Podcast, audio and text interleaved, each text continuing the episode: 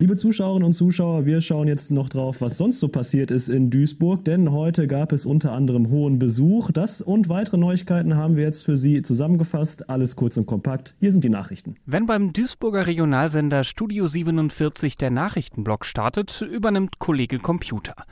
Denn die Kurznachrichten im täglichen Magazin Studio 47 Live entstehen seit ein paar Monaten mit Hilfe von Podcast, einer künstlichen Intelligenz, die die Kurznachrichten im Fernsehen auch selbst spricht. Bundeskanzler Olaf Scholz hat heute Duisburg besucht.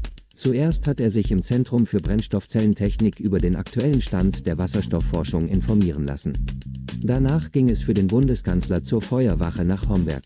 Für jeden Satz, den die Computerstimme spricht, gibt es ein neues Standbild oder einen neuen Videoschnipsel, so wie die Zuschauerinnen und Zuschauer das aus den Kurznachrichten vieler anderer Nachrichtenmagazine kennen.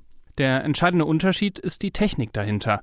Die selbstentwickelte Software Podcast braucht nur ein bisschen Text, zum Beispiel eine Pressemitteilung oder Notizen von einer Pressekonferenz und ein paar Bilder, zum Beispiel frisch selbst gefilmtes oder passendes Material aus dem Archiv. Und dann textet und schneidet der Podcast los und spuckt ein fertiges Nachrichtenvideo aus.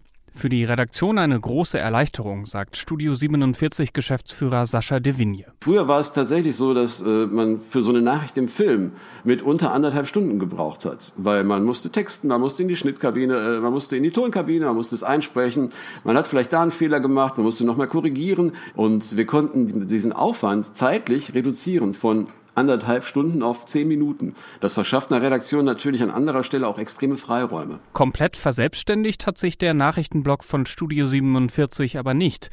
Die Themen gibt nach wie vor die Redaktion vor. Und es guckt auch immer noch eine Journalistin oder ein Journalist auf die von der KI gelieferten Videos drüber und korrigiert mögliche Fehler.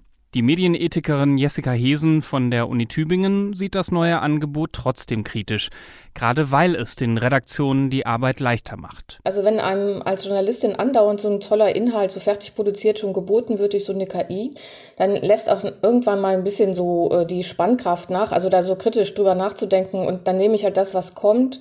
Selbst wenn immer ein Mensch drauf guckt, ähm, alleine dadurch, dass es so bequem ist und so einfach, wird es dann auch, auch leicht angenommen. Das muss man immer im Blick behalten. Studio 47-Chef Sascha De Vigne verweist auf die guten Erfahrungen der letzten Monate und darauf, dass nun mehr Zeit bleibe für hochwertigen Journalismus, für aufwendigere Recherchen, längere Beiträge oder um Interviews besser vorzubereiten. Der Podcast hat laut De für so viel Entlastung gesorgt, dass die tägliche Sendung um jeweils zehn Minuten verlängert werden konnte. An KI-gestützten Nachrichten führt für ihn kein Weg vorbei.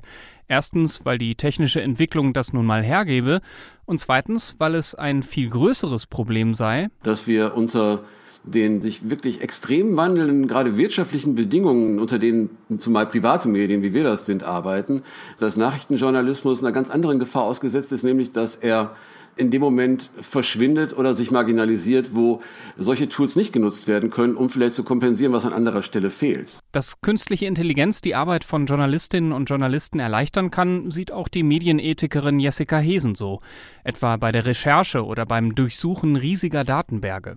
Der Einsatz von KI im Journalismus müsse aber transparent erfolgen.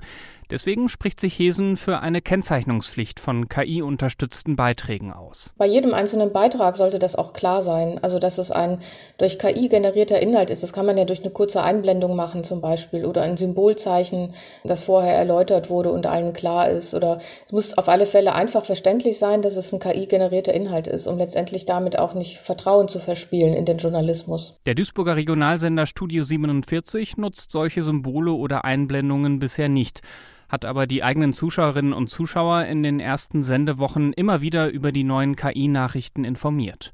Und so wird das wohl auch demnächst an anderer Stelle passieren.